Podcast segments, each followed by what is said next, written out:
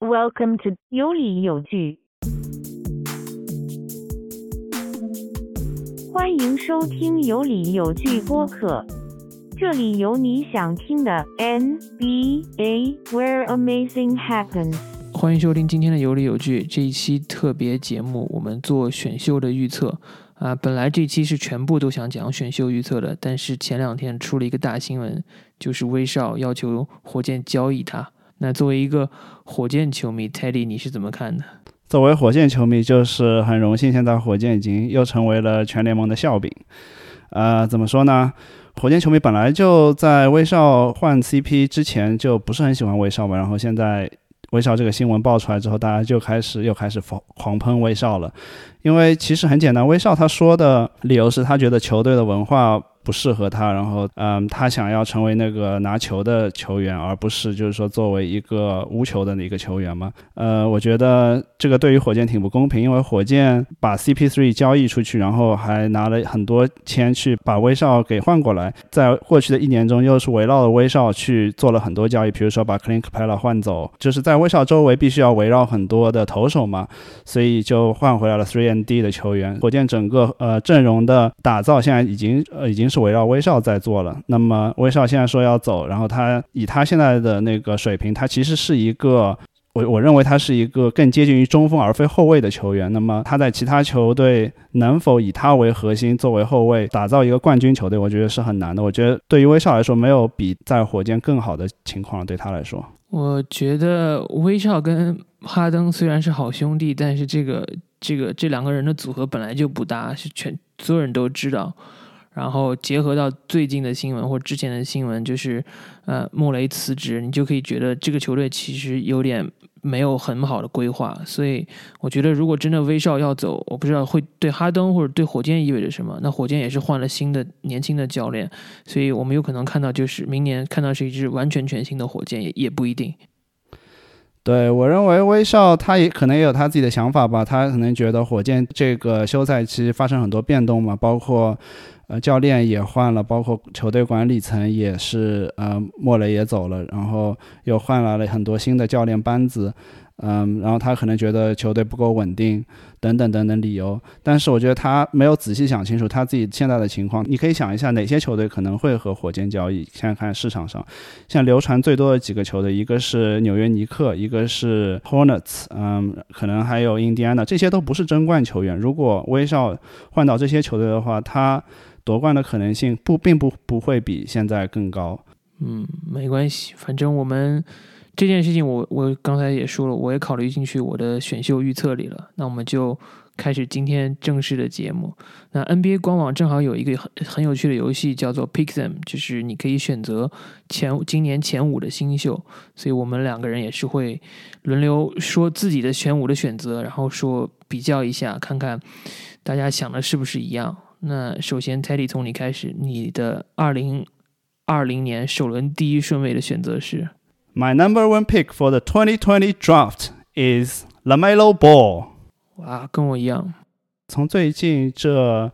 呃，几个月来已经越来越明显吧？可能在嗯去年这个时候，很多人呃会觉得是嗯呃 Anthony Edwards 或者 James Wiseman，但是就 Lamelo 现在在过去的一年中也有在呃澳洲打球嘛，然后可以发现他的潜力确实要高于其他两个，就就 Anthony Edwards 和嗯 James James Wiseman，就是说从他的一个纯粹的 talent level 来说，尤其是他的对于这个球场的视野，以及他的传球能力，以及他的这个掌控球场的能力来说。我觉得首先就是他的优势是他的运球非常娴熟，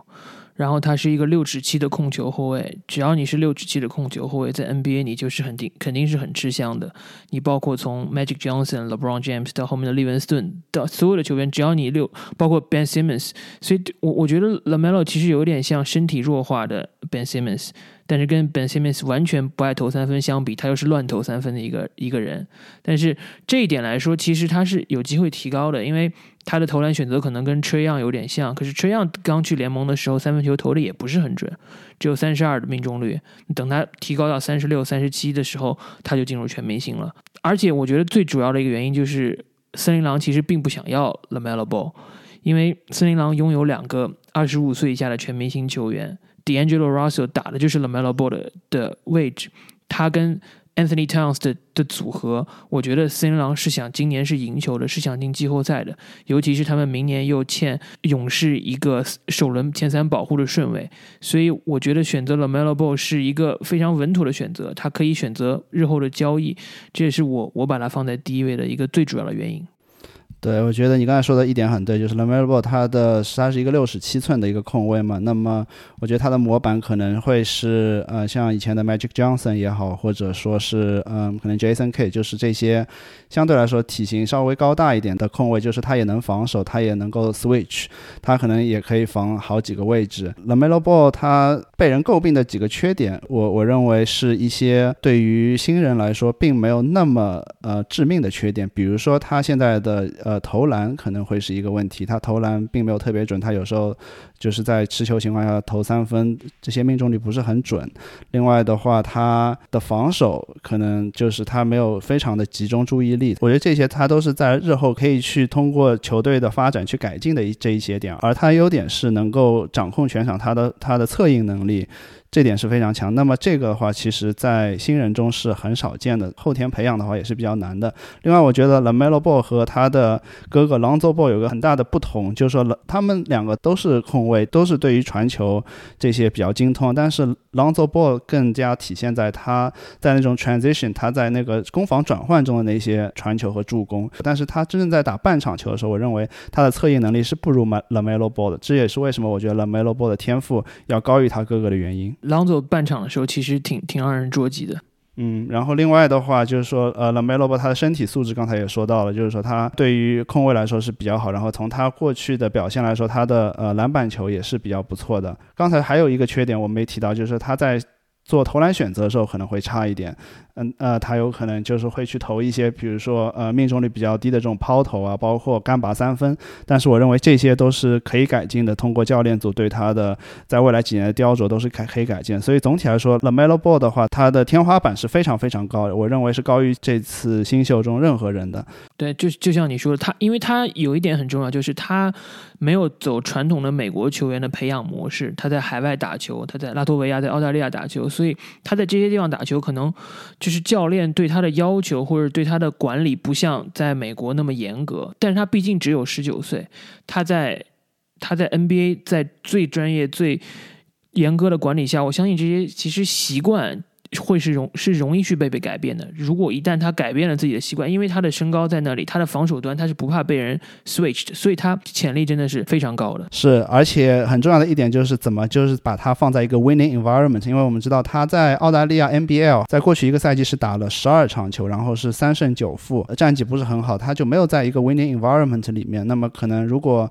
他在森林狼也好，或者森林狼把他交易到其他争冠的球队也好，去培养的话，他在一个 winning environment，我相信他是会能够有更好的表现。那好，那我们进入第二选择。那我第二顺位选择的是 Anthony Edwards，因为我觉得 Anthony Edwards 是进攻端最好的球员。这届新秀里面，他看他的集锦，就让他就让我觉得很像呃 Donovan Mitchell 和 Oladipo。非常非常强壮的身体，然后有一个后撤步投篮的动作，也很像他们两个。那他的缺点或者说他不足的地方，也是防守端差一点，而且就是没有很 competitive 的一个球员，不是好像一个很很很就是工作狂或者说很投入的球员。但是这也是为什么我我让勇士去选择他，因为对于勇士来说，他们球队一个跟他很像的球员就是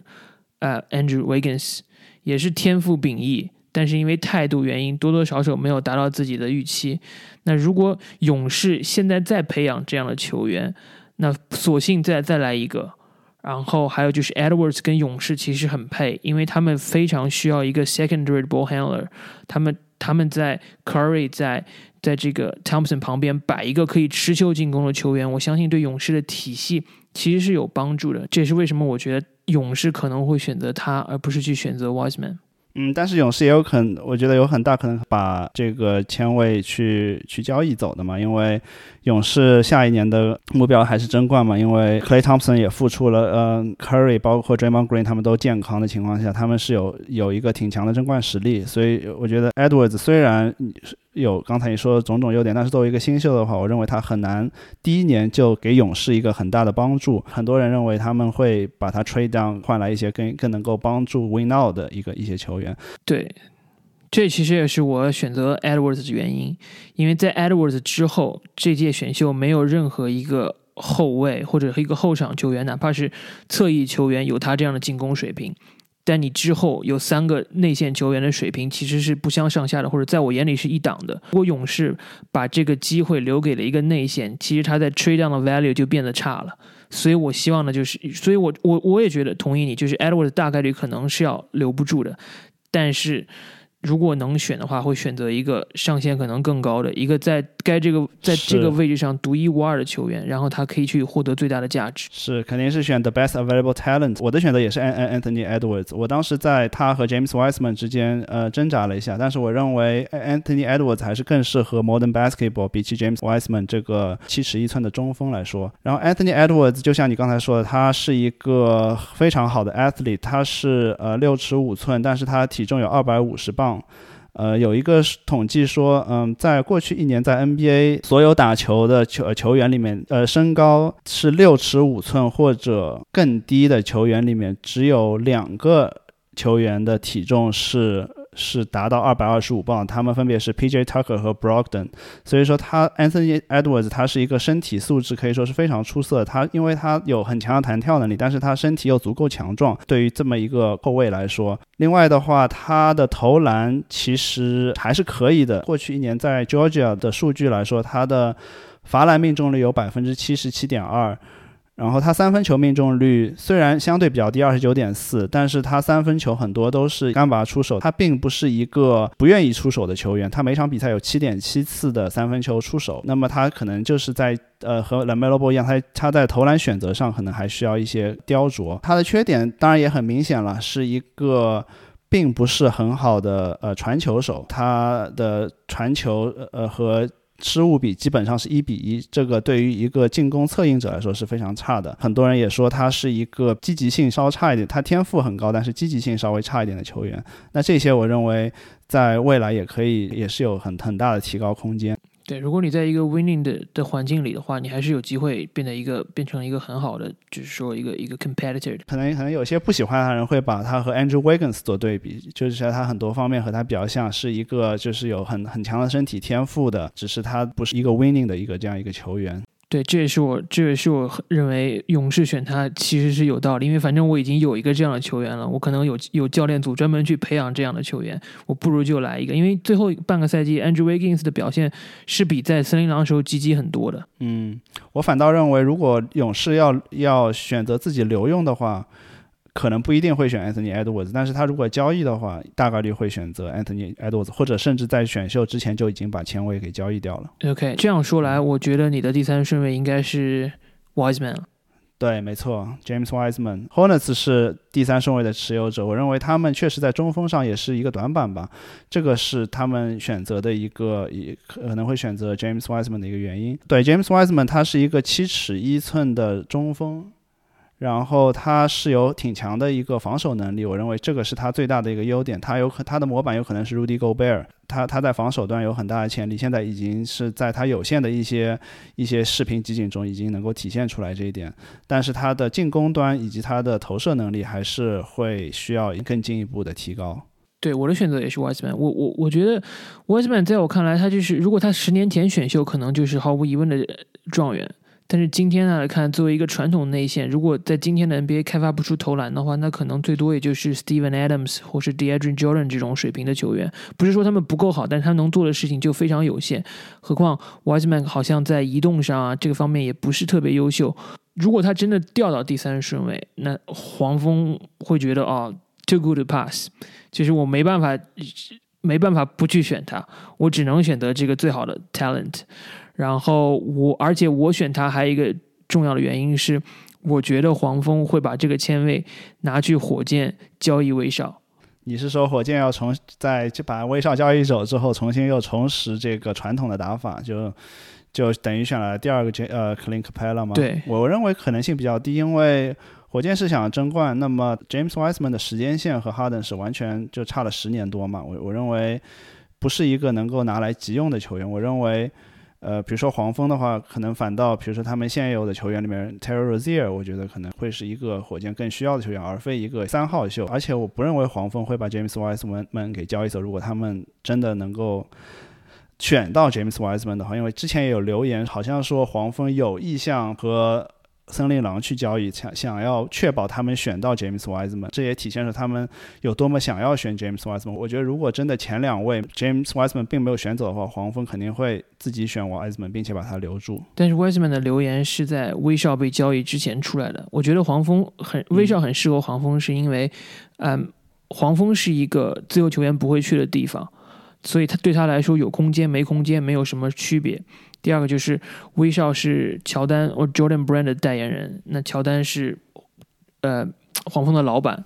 所以他去是顺理成章的一件事情。第三个就是我想说的就是，嗯，其实哈登能不能在火箭留着还不确定。如果火箭把哈登也交易走，比如说去他的去他以前的 GM 的新东家七六人换来，比如 Ben Simmons，那 Ben Simmons 加 James Wiseman 也是一个非常让人觉得兴奋的组合。对火箭，如果要彻底重建的话，那可能确实 James Wiseman 是一个还可以的选择了。围绕 James Wiseman 做重建，啊，虽然他是一个中锋，我觉得可能对于火箭的整体文化来说，并不是非常契合。你这个提议，我觉得有一点是比较不太切合实际的，就是火箭除非他交易哈登，那我们另说。但是如果他只有 Westbrook 的话，我觉得火箭是没有筹码去交易来 James Wiseman 的，因为威少他本身就是一个。非常垃圾的合同了。如果要交易 James Wiseman，火箭一定会搭上他自己的一些一些筹码。那他的选秀权在未来几年也都已经该交易的交易走了，都差不多了。火箭的有哪些合同是现在比较有价值？可能 P.J. Tucker 还剩一年，可能算是一个还可以的合同。然后 Eric Gordon 也是一个很烂的合同。难道他要交易 P.J. Tucker？难道他要交易 Robert Robert Covington 吗？我觉得。不太可能，等于把哈登的周围的得力帮手全部都换走了。我觉得火箭是他没有筹码去去交易来 James Wiseman 的。你这么想是因为你觉得威少是一个垃圾合同，但是我觉得从黄蜂的视角来说，他可能觉得威少是他想要的一个能把他们带进季后赛的球员。嗯，所以是是他用三号签去想要交易威少，不是 the other the other way around。OK，我我大概理解你的意思，就是说黄蜂反正最近。也是很多年没有进季后赛了，所以说他想要要来一个，就换来一个明星球员，能够把他们的市场更打开一些，然后争取能够就进个首轮这样子一个操作，是吗？就像我们说的一样，James Wiseman 归根到底也只是个传统新秀，哪怕传统中锋，哪怕他最后达到他的上限，比如说 DeAndre Jordan，他又能怎么样？他也他绝对不会是一个基石的球员，就目前来看，所以黄蜂就算留他培养他，可能也没有多大的意义。就像就像他们曾经有 c a m b a Walker 一样 c a m b a Walker 很棒，进了季后赛，但是他的身高、他的力量在那里摆着，他他就没办法作为一个 franchise 的球员把黄蜂带去更高的高度。那黄蜂如果现在就是想着急进季后赛，我觉得用用一个年轻球员去换，其实还是挺合情合理的。嗯，我觉得如果黄蜂的目标只是进季后赛的话，那么是可以；如果黄蜂能够看得更长远一些，就。就看未来十年的球队建设的话，他交易威少，我认为是非常不明智的。但是 Who knows? It only takes one team to trade，对吧？我觉得黄蜂如果他的管理层真的觉得威少能够给他带来一些赢球机会的话，那对于火箭来说当然是一个非常好的一个结果了。呃，那看来我们现在前三位的人选都没有任何争议，是 Lam Lamelo Ball、Anthony Edwards 和 James Wiseman。那我觉得第四位很有可能我们选择的会是不一样。你第四位选了谁呢？第四位，其实第四、第五，我想了很久，嗯，一直在一直在改，嗯，因为我觉得有几个球员的水平都比较接近吧。是的，那我我第四位选的还是个内线。哦，那我猜一下是是欧阳考空物吗？是的，是的。OK，那确实和我不太一样，我选的是 Killian Hayes。你你先说说你为什么选内线吧，在现在这一个。内线比较不不流行的时代，为什么要选这个内线？嗯，因为有空物让我感觉非常像今年打的很好的阿德巴约，非常非常像。两个人的身高尺寸也差不多，然后都有虽然投篮不是特别优秀，但是防守端已经是非常成熟的球员，直接即插即用，然后还有一手比较好的策应。尤其是阿德巴约今年在季后赛的表现，我觉得对任何球队来说，如果球队拥有一个这样的球员，都是一个很大的 plus。他他可能不是球队的 number one、number two option，但他可以成为球队的防守核心。而且我我我让公牛选这个原因，是因为我觉得公牛公牛其实也不太需要内线球员，因为他们内线其实有两个年轻的不错球员。但是我觉得公牛可能会最喜欢 Lamelo Ball。然后我的我在我的选的这个原因也是在。一个交易的前提下，就是公牛会用 Wendell Junior Junior 加上 Okongwu 去换森林狼的 Lamelo Ball，于是公牛就会组成 Lamelo Ball 加 Kobe White 加上啊 Zach Levine 的一个组合的后场组合，然后 Lamelo Ball 会非常适合公牛公牛的环境，它可以作为一个一个 ball handler 去控制全场，然后同时森林狼有一个非常优秀的防守球员，因为我们知道 D'Angelo Russell 跟 Anthony Towns 也是不爱防守的球员。那如果来一个内线，虽然有点 undersize，但其实，在 c a r a n t h n y Towns 旁边反而是更好的一个补充了。我我也曾经考虑过他，我为什么没有选他在我的前五呢？我看一下，我是放把他放在我的选秀位置第七位的。我为什么没有选他呢？因为我觉得，如果要是前五的一个选秀的话，那必须我至少要达到我一个条件，就是说我这个球员在未来他是有一个。哪怕现在没有体现出来，我觉得未来至少有一个很大的 upside，他可以有希望成为一个球星的这样一个球员。我并不能满足于他只是球队中的一个轮换。那当然，很多人可能前五的呃选选秀到最后可能连轮换球员都进不了。但是我至少我我要选前五，我要就要选这么一个 upside。那 o k a w 在我看来，他是一个比较好的一个防守球员。你刚才说到，然后在防守端也是可以换几个位置去防守，然后他也会去做一些 dirty work，比如说。呃，篮板啊，然后比如说帮后卫做些挡拆等等，做些 dirty work，呃，也是一个能够即插即用的球员。但是我认为他的 upside 没有这么强。对我觉得他背框能力还可以，但他不是一个投射能力很强的一个一个一个内线。我觉得在现在的话，可能他的市场会比较小，然后他也不是。一个能够围绕着他去打，他虽然有很高的呃篮球智商，但是他不是那种 point center，就是比如说像 Yokich 这种能够能够传球很出色，然后可以围绕他去组织进攻的。所以说，我认为他的上限天花板是有限的。对，这是我为什么没有选他原因。呃，我选的是 Killian Hayes。I don't get it. You don't get it? OK. 很多原因吧，我觉得他的打法很适合现在的一个打法。他是一个左手左手的球员，然后然后很多人把他就他的模板可能就是 Ginobili 或者 James Harden 嘛。当然他打法上也比较像，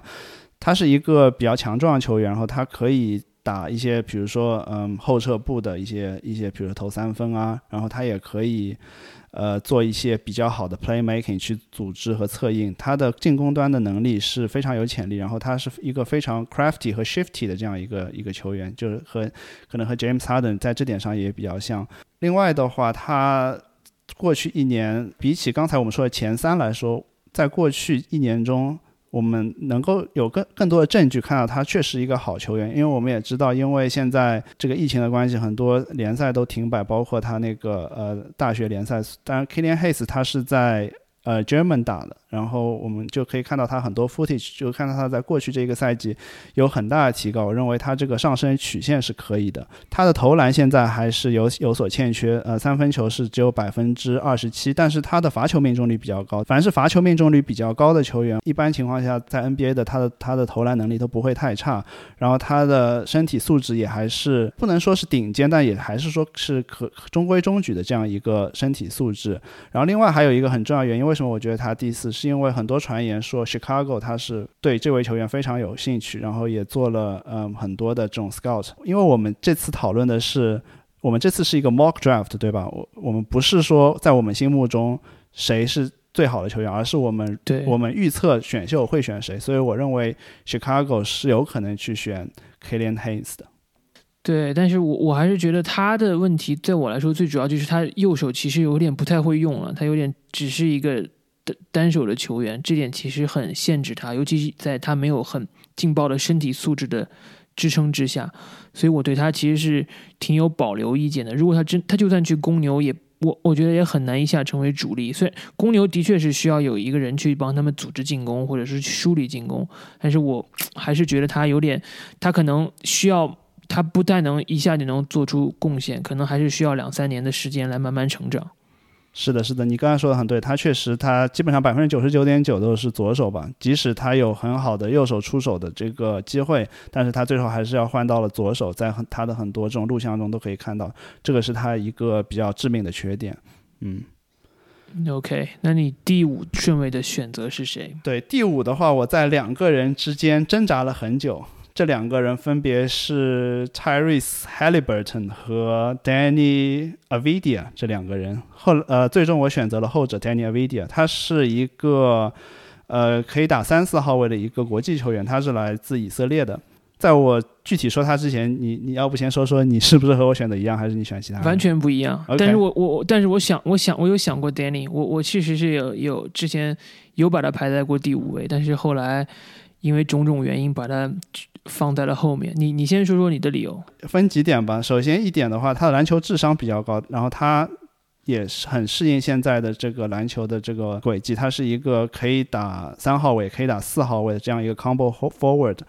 他有一定的传球能力。但是他有一个很很很强的点，就是他的嗯无球的能力非常强，就是他是比如说他要做一些呃 cut 就切入，所以说他在无球的情况下，他是一个比较好的一个选择。而且就是很多人认为他的防守能力比较弱，但是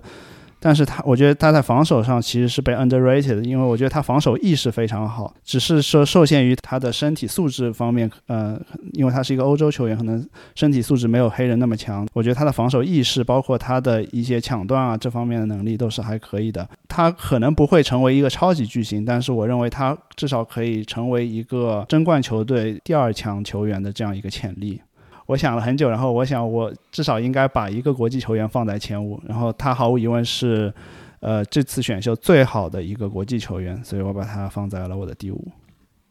我我觉得他的不确定性太大了，他的身体素质不算顶级，当然也不是不会拖后腿，但最主要是他的投篮能力简直是让人有点发指。作为一个作为一个身体不够优秀的三号位或者四号位球员，如果你在场上没有拉开空间的能力，你在 NBA 其实是挺难生存的。虽然，而且他的优势当然就是他的就是说 ball handling 的能力，但是他绝对不会成为任何一支球队的 primary ball handler，他也会是一个 secondary 的选择。所以，如果他发挥的好，也许能成为加里加里纳利，或者是说 Hayward 在在在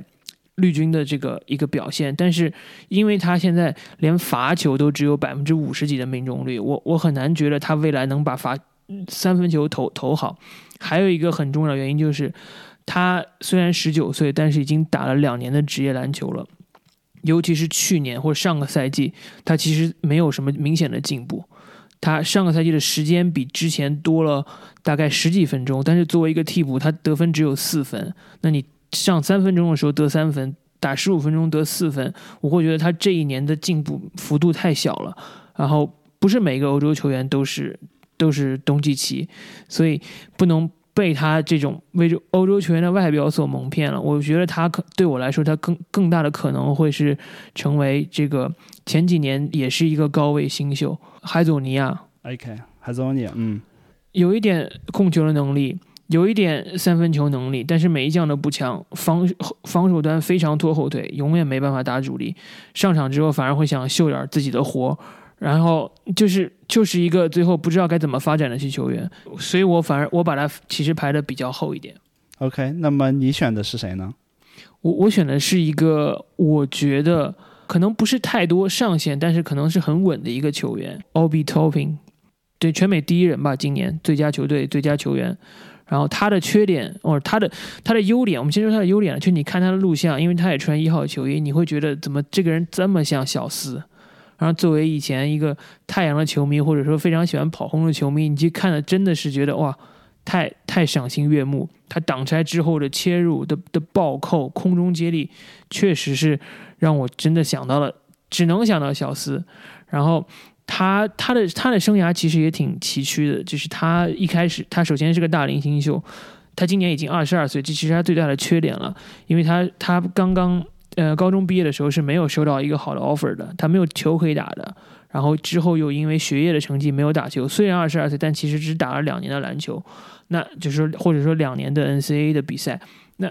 这在这点上，他可能是他的一个缺点。但我觉得，作为骑士来说，选一个确定性大的球员，去比选一个不确定下的球球员更好。因为骑士说白了，培养新秀的能力也是让人让人觉得要打打疑问的。我们还要想说的就是，呃，今年的选秀十一月十九号，一个月之后 NBA 就开赛了。这段时间其实是非常非常短的。往年你有夏季联赛，你有训练营，今年就是直接选完秀之后就要去参加训练营，然后就要去打比赛。对于对于新秀来说，融入的时间很短，所以选一个年纪大一点的新秀，反而会让你可能有点低 risk 的感觉。你刚才说到 Obi Topping，你你认为他的模板是呃 Amari s t a d e m e r 那你觉得在现在的 NBA 中，他打几号位会比较好呢？我觉得他可以打四号位啊，也可以打五号位。我甚至觉得 Cavs 可以拿这个新秀去一样去换，可能 Lamelo Ball，或者是往上交易，或者去换 Edwards。他如果在勇士，他其实也是挺适合一个做一个 pick and roll 的的一个选择。嗯，是的，呃 O B Topping 的话，我之前也有看他的录像，也有做了一下了解。我是把他放在我选秀中第八位的。我觉得就像你刚才说的，有有一点就是他是，我觉得甚至是整个乐透区的话，他应该都是。的预测会被选中的人球员里面，他是年纪最大的嘛，二十二岁。呃，他是确实是一个已经比较 established 球员，就是他可以给球呃给球队做出立即的贡献。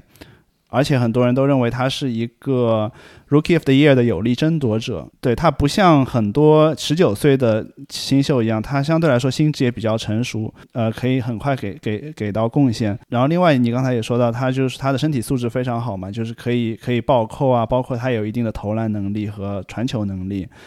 但是我觉得他的位置可能会有一点尴尬吧。我觉我觉得他的身体素质来说，他是不是强就是特别强壮，去可以打五号位的。一个球员，那么如果他打四号位的话，必须要配一个防守能力比较强的五号位去去给他去做一个篮下护框的这样一个辅佐嘛？我认为他的身体就是说他的弹跳能力是可以，但是他的身体不是那种非常强壮，并且他的横向移动也不是特别好，所以说他如果打四号位的话，如果你要把他拉出去去防一些呃外线球员的话，我觉得他的防守不会做得非常好。我觉得他防守是他最大的一个弊端。对，这其实也是我在他和 Isaac Okoro 之间抉择的一个重要原因。其实我觉得 Okoro 可能更适合骑士，因为骑士前两年都选了后卫嘛。那今年他们需要一个侧翼。Okoro 虽然说进攻端还比较稚嫩，但是他已经是 NBA ready 的防守球员。他的身高、他的尺寸也足够，然后身体也很棒。所以我希望其实不是选他，就是选 Topping 吧。OK，那我们总结一下我们的预测吧。我们第一位都选了 Lamelo Ball，第二位都选了 Anthony Edwards，第三位都选了 James Wiseman，第四你是选了 Okongwu，我是选了 Hayes，第五你是选了。呃，Topping 我是选了 Avidia。那还有还有哪些新秀？新秀你你觉得今年会给大家带来惊喜？所以有能力进前五的话，我大概看了一下，有一个是 Devon Vessel，我觉得还可以。他是一个标准的 3D 的一个球员，他就是一个基本上风险比较低的球员，可能是这这一届新秀中最好的一个 3D，但是他不是一个。就潜力非常大，他可以有他的防守能力还可以，然后三分球也投的可以，但是他的呃爆发力和潜力会有点不够，所以我认为他可能可以进前十，但是进不了前五。另外，Patrick Williams 也是很多球队会感兴趣的一个球员，尤其是好像底特律对他非常感兴趣。他是一个前锋，然后他有很好的身体素质，并且也有一些投三分的能力。但是他并不是像刚才我们说到这些球员在一个档次上的一个球员。我认为，就从 Tier 来说，要排在更后面一点。对我们刚才还有一个 Tyrese Halliburton 没有提到，甚至有人预测他会到前三。我觉得他也是身体素质其实非常一般的一个一个球员。然后我我把它放在了大概第八的位置，把它我让我让我让选我是纽约尼克斯选择他，他就是一个有一点叫做嗯怎么说呢？呃中规中矩的后卫，尺寸是 OK 的啊传球传球也是可以的，但是投篮的投篮的动作有点像 Lonzo Ball，所以这点来说你你是没法没法就是 太信任他了，但是他命中率倒是不低，这个这点也是很奇怪，我他让。对，好像有百分之四十的三他就分球命是中率，他让我觉得很像马刺队的那个后卫，叫做呃 Derek White。如如他如果可以成为一个那样的球呃球员，我觉得第八位或者第七位选到他的球队是赚到的。对他的问题就是他的控球能力，我觉得有待提高。他不能成为一个球队的主要控球手。我认为他作为一个二号位还是可以的。他，嗯、他如果作为主要的一个控球后卫和进攻发起者的话，这个能力还是会相对欠缺一点，并且他面对面的这个防守以及他的那个身体的呃强壮程度还是会要有待提高。下星期选秀之后，我们来比较结果，然后也很期待那天会发生什么交易。然后我们下个星期的时候也一起来聊。好，下周再见。OK，拜。